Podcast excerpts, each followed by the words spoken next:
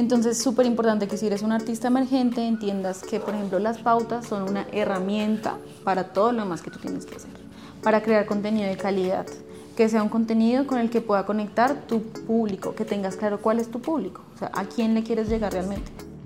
Hola humanos, bienvenidos a nuestra nueva temporada de Gira por Colombia. Esta vez nos centraremos en el music business, con invitados que te brindarán información valiosa si lo que quieres es emprender en el negocio musical o de plano llevarlo al siguiente nivel. Daniel Ospina es quien abre este espacio, experta en marketing digital y CEO de TeamUp, una empresa especialista en el mercadeo en redes como TikTok, que ha estado trabajando con grandes artistas como Wisin, Yandel, Maluma y muchos más. Si quieres saber de qué se trata, quédate con nosotros.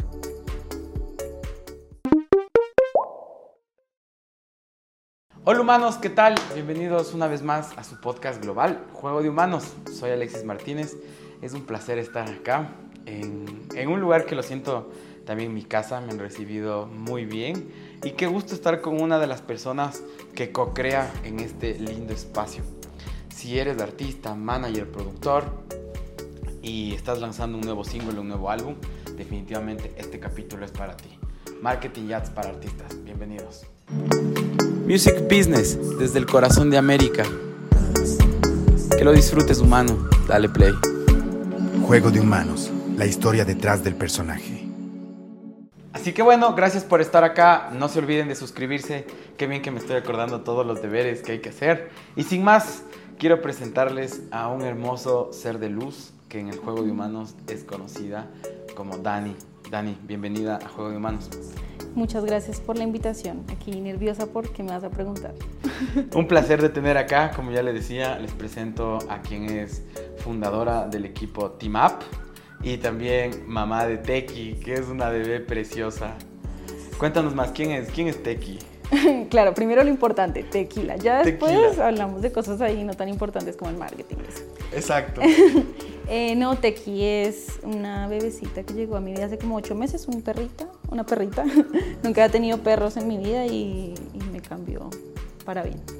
Sí, tenían que verle. Yo recuerdo el día que nos conocimos. Dani era toda una chica empoderada de botas. y se le veía toda malota y stylish. Y venía con su perrita, súper feliz, y ella cambiaba su carita de alegría. Así que fue muy lindo conocernos. Eh, así que bueno, vamos a hablar un poco más de, de, marketing y de ads. Primero cuéntanos un poco más que en este podcast nos gusta conocer al humano detrás del personaje, que cada vez que nosotros creamos en Instagram, TikTok o LinkedIn, hay un ser humano por detrás. Así que, ¿quién es Dani? De una de las preguntas deep. Ok. Eh, Dani, bueno, yo fundé una empresa hace tres años, estamos celebrando nuestro aniversario la próxima semana. Eh, no Bien. sé esto cuándo vaya a salir, pero... Tres añitos, cumpliendo los tres añitos. Unos tres años de... Soplando la velita de Team Up. Uh -huh. Es un proyecto que salió de, de la nada, de, de la pandemia y de mucho tiempo de encierro y pues tres años después hemos logrado consolidar una, una, empresa muy chévere, una oficina divina por aquí en Chapinero, en Bogotá, unos proyectos muy interesantes. Tenemos clientes en Miami, en Puerto Rico, en Ciudad de México, algunos aquí en Bogotá, en Medellín. Trabajamos con artistas y sellos muy importantes pues, en la música que nos gustan mucho. Eh, y sí, lo que hago es trabajar para mi proyecto, trabajar para mi perrita, para mi familia y construyéndome todos los días. Muy bien, súper interesante. Cuéntame, ¿con qué tipo de proyectos de artistas trabajan al momento? Eh, por cosas de la vida trabajamos mucho con género urbano. Eh, llevamos toda la estrategia digital de Wisin hace ya varios años, unos dos añitos. Hemos hecho campañas para artistas como Wisin, Carlos Vives, Prince Royce, Maluma, CNCO, Emilia, mmm, Alex Rose, la verdad tenemos un roster ahí grande de proyectos con los que hemos trabajado y también con artistas emergentes. Llevamos un año trabajando con Malaika, que es una artista eh, de Guadalajara que vive en Ciudad de México y hace una mezcla de pop con otros sonidos ahí muy interesantes. Eh, trabajamos con algunos artistas aquí de Bogotá, entonces sí, realmente estamos como por varios circuitos moviéndonos, pero pues somos muy buenos en marketing digital, en, principalmente en ads y en estrategia y por eso pues nos buscan proyectos de varios lados. Wow. gente de primer nivel que están pasando cosas desde acá de Bogotá. Así que quédense en que este capítulo está potente. Y bueno, mientras ya con ese preámbulo de lo que vamos a ver en este capítulo, primero me gustaría saber un poco más de tu historia. ¿Quién es Dani? Cuando regresas para tu infancia, ¿qué colores, sabores, texturas o sonidos vienen a tu mente? Ok. Sabores, soy súper fan de los sabores ácidos. Entonces todo lo que sea maracuyá, lulo, eh, ese tipo de limón. ¿Creciste en Bogotá? Sí, bueno, algo así, en Funza, que es al lado. Funza queda como a una, una horita larguita de, de, Bogotá. Pero pues tenía que venir todo el tiempo, a citas médicas, toda la universidad la estudié en Bogotá. Entonces todos los días hacía ese viaje. Pero realmente vi, o sea, nací en Bogotá, pero viví en Funza como hasta los 22, 23 años. ¡Wow! ¿Qué te llevas? ¿Qué sonidos? ¿Qué texturas tiene Funza? En Funza no hay mucho que hacer, eh, pero hay unas muy buenas mantecadas. Un barrio divino, muy tranquilo, donde pues crecí, tenía muchos amigos donde pasé momentos muy chéveres, una, una infancia la verdad muy tranquila y pues sí, o sea, siento que recuerdo mi infancia como con, con mucha paz y, y, mucho amor, rodeada mucho amor de mis papás y mi hermana. Qué lindo. ¿Después qué decides estudiar en la universidad? Estudié comunicación social y periodismo. La verdad estaba entre estudiar derecho o comunicación social. Gracias a Dios me fui por la comunicación porque tenía mucho trabajo siempre. Eh, no ejerzo hoy en día la comunicación tanto, pues porque me fui más por el marketing. Eh, pero sí creo que me ayudó mucho para entrar a los círculos correctos que me llevaron lo que estoy haciendo hoy en día. Y siento que también mucho de los como sacrificios, esfuerzos que hice durante la universidad, porque pues vivía muy lejos de la universidad eh, y trabajaba y estudiaba, entonces eh, siempre estuve como, yo, yo dormía muy poco, o sea, tenía por ahí cuatro horas para dormir. Eh, siento que hice muchos esfuerzos cuando tenía 20 años, y, pero me metí en el mercado laboral y eso me ayudó mucho a poder moverme más rápido y creo que me ayudó a tener un proyecto como el que tengo ahorita, que es muy estable. ¡Wow! O sea, ya vienes trabajando por varios años. Sí. Y llegaste, cuéntame, ¿cómo llegaste al mundo musical? Mira que llegué por un camino que no es tan común porque muchos de los que están en la industria de la música son artistas y los admiro profundamente. Entre más trabajo con artistas, más digo, Dios mío, esta gente está hecha de otra cosa, una terquedad y algo que tienen dentro que de verdad lo admiro muchísimo. Es otra energía, ¿no? Otra sí. vibra. Me pasó lo mismo. Yo Sí. también llegué al music business de una forma totalmente extraña, que creo que por algo nos pone ahí la vida.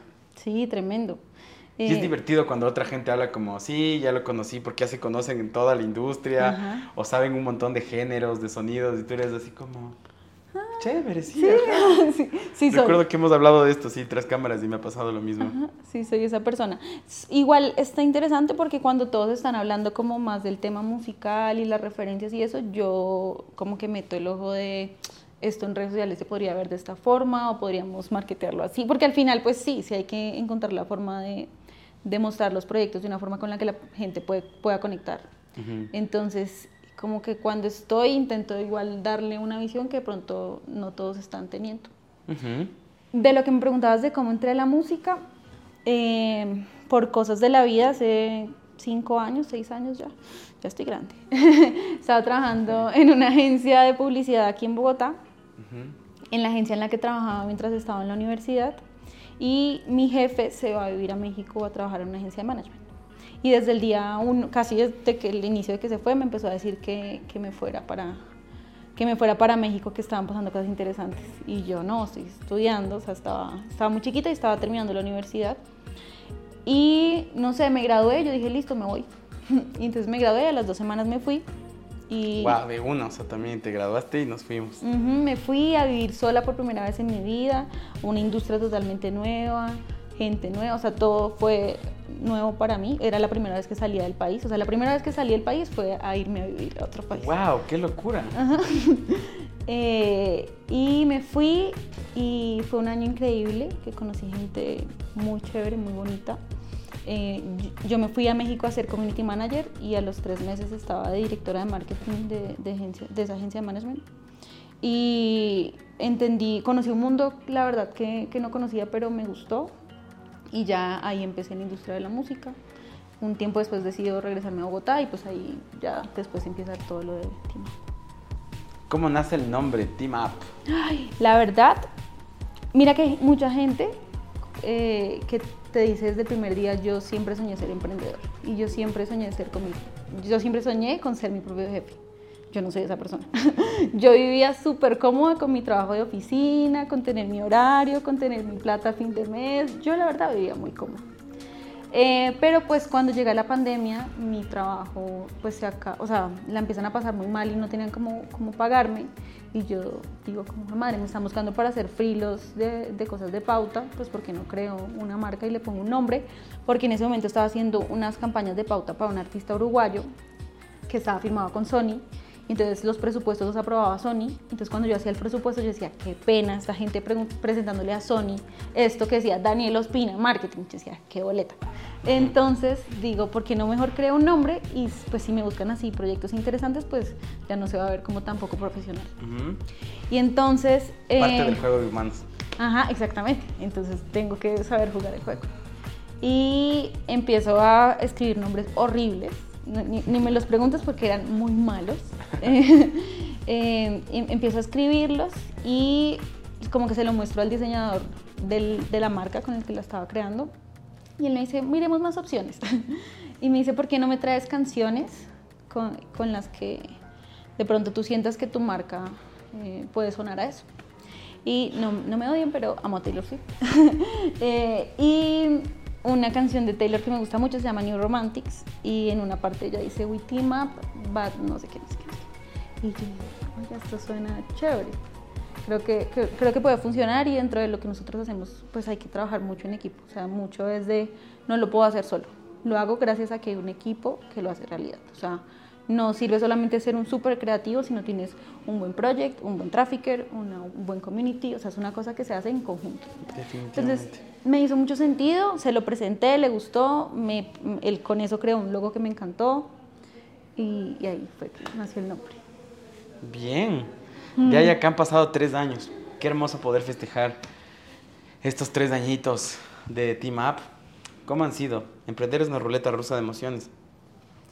Sí, pues ha sido una aventura, ha sido aprender en el camino a crear una empresa. Yo no tengo referencias cercanas de personas empresarias, ni mis papás, ni mi familia. Eh, entonces, realmente como que todo lo fui haciendo muy intuitivamente mm, y he ido conectando con personas que, que sí tenían más noción y me han, me han, ayudado a que siga siendo sostenible y funcione. Pero sí, la, la verdad, en los tres años que hemos pasado sí han habido muchos retos errores, se cometen muchos errores y los errores cuando eres emprendedor se pagan con plata. Así es. sí, sí. Entonces, sí, o sea, realmente yo a los tres meses de, de, crear la agencia yo pensé que ya me había quebrado, que cometimos una, un error en una campaña muy grande. La primera campaña grande, muy grande que hice para un artista nacional, internacional. Eh, se cometió un error y, y había ahí una, un descuadre como de 20 mil dólares. ¡Wow! Pero cuéntanos, ¿qué, ¿qué pasó? Algo que es importante decirte en este podcast, vemos al éxito como un conjunto de cagadas o errores que cometemos en la vida. No solo, y, y, fue uno de los motivantes por el cual comencé este podcast, que cuando yo terminaba del otro lado escuchando podcast y solo se enfocaban como wow en lo cool, hermoso que han vivido y aplausos, terminas del podcast y te sientes más pequeño de cuando entraste. Y es como, ¿qué son esos super seres humanos que están hablando de cosas que yo ni idea? Entonces, tratamos de humanizar las cosas y ver que el éxito es un conjunto de fracasos. Sí, total. Bueno, antes de contarte esto, quiero que sepas que aprendimos, ya no cometemos esas cagadotas eh, y, y sí, ya tenemos ahorita todo mucho más controlado. Pero resulta que la verdad yo nunca había hecho campañas tan grandes. Esto era full pauta, 2020. Nuestra campaña más grande que habíamos hecho en ese momento era de 10 mil dólares solamente para una plataforma. Y eh, llega esta campaña que es de 100 mil dólares. Eh, resulta que justo en el mes en el que activamos esa campaña cambia la política de Google Ads y en Colombia no cobraban IVA. Google Ads no, no cobraba IVA. Nunca lo había cobrado. Entonces todas las campañas las presupuestábamos pues Cine se iba. Ese mes, en el que hago la campaña más grande que habíamos hecho hasta ese momento, empiezan a cobrar IVA. No, qué y no, te, madre. y no te llega ninguna comunicación o algo que te avise, simplemente tú sigues eh, implementando las campañas normal y yo hago una campaña increíble, esta gente estaba feliz, como que buenos números, no sé qué. Llega la factura, porque eso es a final de mes que te llega Claro. la factura. Claro, me estaban cobrando 19 mil dólares más. Hijo de madre. O sea, pero ni siquiera fue una cagada tuya, así como. Pues, como o sea, bueno, sí, técnicamente tienes que estar más atenta, pero yo me esperaba como pusimos mal el público, No. redireccionamos el link a otro lugar, no sé, como algo, no. pero de ahí. Pues sí, o sea, igual sí es una cosa que en este negocio tienes que estar muy pendiente de eso. Y Google, o sea, de hecho, ah, después de que nos damos cuenta del error, son dos meses de pelear con Google y decirles es que no me avisaste. O sea, ¿cómo no llega una comunicación formal avisándome que a partir de este mes hay estos cambios en tu política? Total. Em, y al final como que sí nos dieron un bono, pero pues no por la totalidad. No, no, o sea, por un porcentaje muy, muy pequeño de- lo que se estaba cobrando de más. Eh, y ahí también pues fue como con el cliente, el cliente decía pues tú tienes que asumirlo. Y, yo decía pues la verdad en ese momento la empresa no, no valía ni eso. Pues es que mi, mi empresa salió de una idea que yo tenía, de crear un nombre. No, no era de que tenía este, este dinero ahorrado, realmente no. Entonces, em, lo que pasó es que con el cliente hablamos y con los resultados que tuvimos, a pesar del error que se había cometido, seguía siendo mejor que si lo hubiera hecho con, con los otros proveedores que había tenido antes. Entonces, pues ahí me avisan que el cliente dice que va a asumir el valor. Y seguimos trabajando y hoy en día seguimos haciendo todas sus campañas. Entonces, al final fue una historia feliz, pero fueron dos meses de mucho sufrimiento. En, en- era una época en la que estaba ahí con temas personales también heavies. Entonces fue como, todo se juntó. Pero bueno, eso se arregla. Qué bien, qué lindo. Y con esa ha sido una de nuestras preguntas, es cuéntanos las tres cagadas más grandes que hayas hecho, así que ya fuimos con la primera, vamos con la segunda. Después de estos primeros cortes comerciales, una vez más estamos en la casa de Team Up desde Bogotá. Volvemos. Tu logística, simple y a tiempo. A través de nuestra plataforma, contrata y gestiona tus envíos a todo el país. Tu felicidad es la nuestra. Tus éxitos son los nuestros. Así construimos un mejor país. Tus envíos y entregas a otro nivel. Ágil, rápido y seguro. Tú nos importas. Buscamos la mejor opción para tus envíos con seguridad y precio justo. Expande tus límites y llega con tus productos a todo el país. Vive una experiencia diferente. Vive la experiencia Bow. La logística del futuro hoy. Bow te conecta. Envíos con propósito.